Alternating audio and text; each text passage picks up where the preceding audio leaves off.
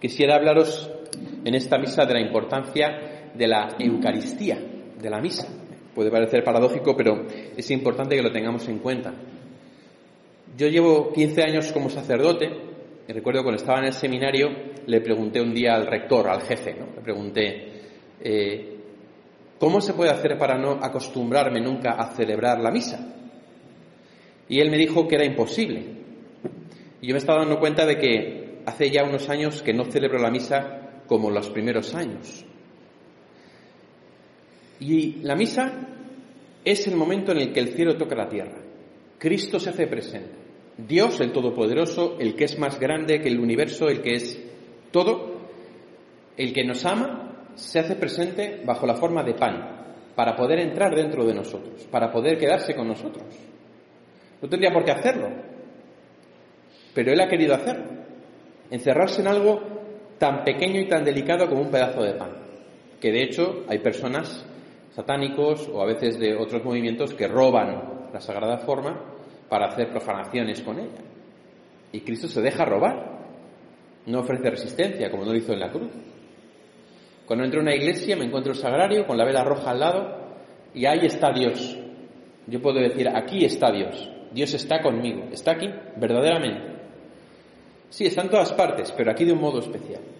Cuando celebro la misa, se está renovando el sacrificio de Cristo y es un momento en el que el cielo toca la tierra y en el que se me da la fuerza suficiente para poder ser santo, ser santa, para poder hacer la voluntad de Dios en mi vida.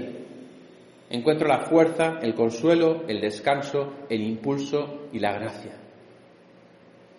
Y sin embargo, me he acostumbrado a ello. Me he acostumbrado.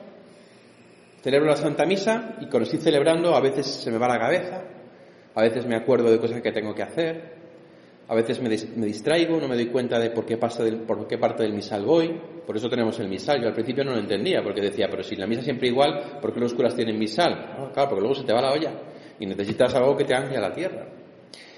Y le pido al Señor, Señor, que no me acostumbre a la Eucaristía, que no me acostumbre, que no me acostumbre al misterio de que tú te hagas presente y además en el caso del cura a través de mis manos, que son manos pecadoras como las de todos los cristianos, pero manos a través de las cuales Dios quiere derramar su gracia y quiere hacerse presente. Yo no quiero acostumbrarme al don de la Eucaristía, no quiero acostumbrarme.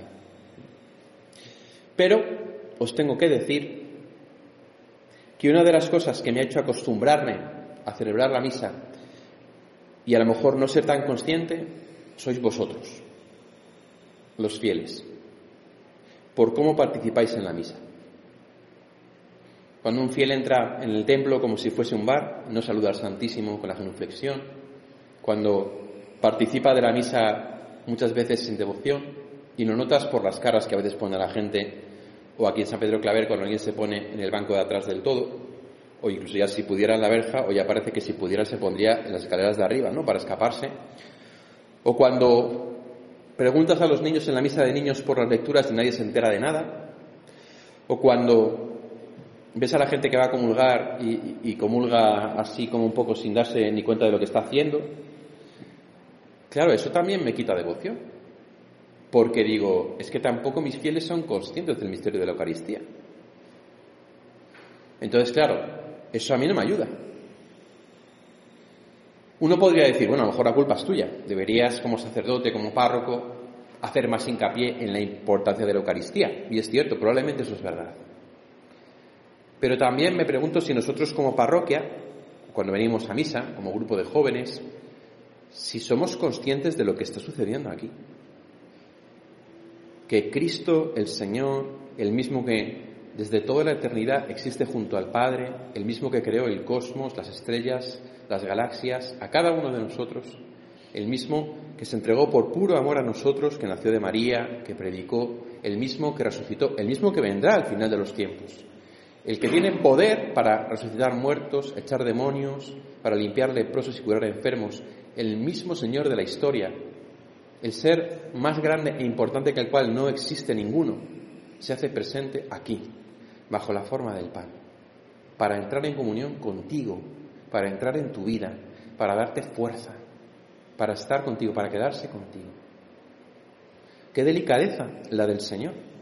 Qué delicado es, qué dulce es su amor, qué ternura, qué milagro de misericordia. En un mundo tan cruel como el que vivimos, donde parece que vivimos un sálvese quien pueda y donde parece que la ternura está relegada y se sustituye por actos físicos que no tienen nada que ver, el Señor es tan tierno, tan dulce, tan misericordioso, es tan bueno. Se deja atrapar por nuestras manos, se deja comulgar por personas que no somos dignos, como decimos en la misa, de que entre en nuestra casa, personas que no somos conscientes de que se hace presente Él, personas que Él sabe que no valoramos el misterio y el milagro, pero aún así lo hace, se viene, aún así se hace presente, se queda con nosotros, se nos da. Y lo hace día tras día, semana tras semana, domingo tras domingo, esperando a que un día seamos conscientes, a que un día se nos abra el entendimiento, a que un día nos toque la gracia al corazón y digamos, Dios mío, pero qué grande es lo que está pasando aquí. Dios mío, pero qué impresionante, estás aquí y me quieres, quieres venir quieres entrar dentro de mí, quieres quedarte conmigo. Y yo no soy digno. Te has fijado en mí que soy como una moto de polvo, pero tú me amas.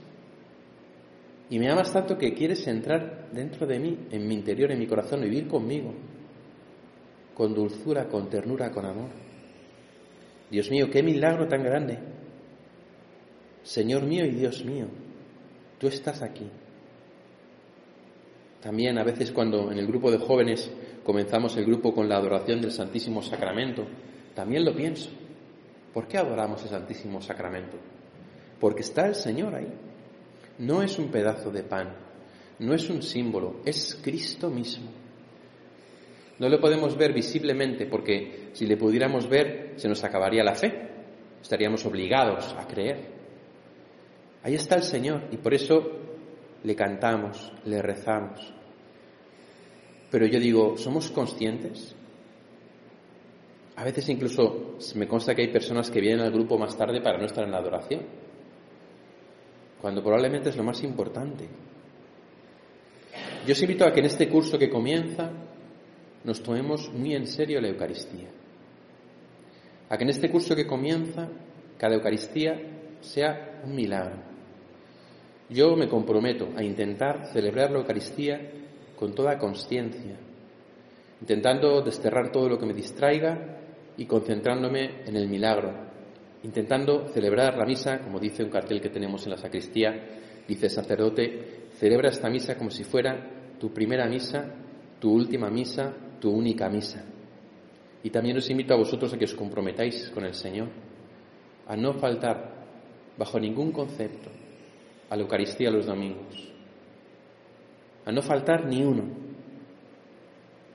a ser capaces incluso hasta de derramar la sangre antes de faltar a misa, y a que en ella os hagáis conscientes del misterio, abráis el corazón a Cristo y participéis devotamente, que yo os ayude a vosotros a entrar en el misterio de la Eucaristía y que vosotros me ayudéis a mí a entrar en este misterio, que no lo vivamos como un ritualismo barato como una especie de asamblea extraña o momento de cumplimiento, sino como lo que es, como un misterio en el que el cielo toca la tierra, en el que Cristo baja de nuevo en medio de nosotros solo porque te ama, solo porque quiere estar contigo.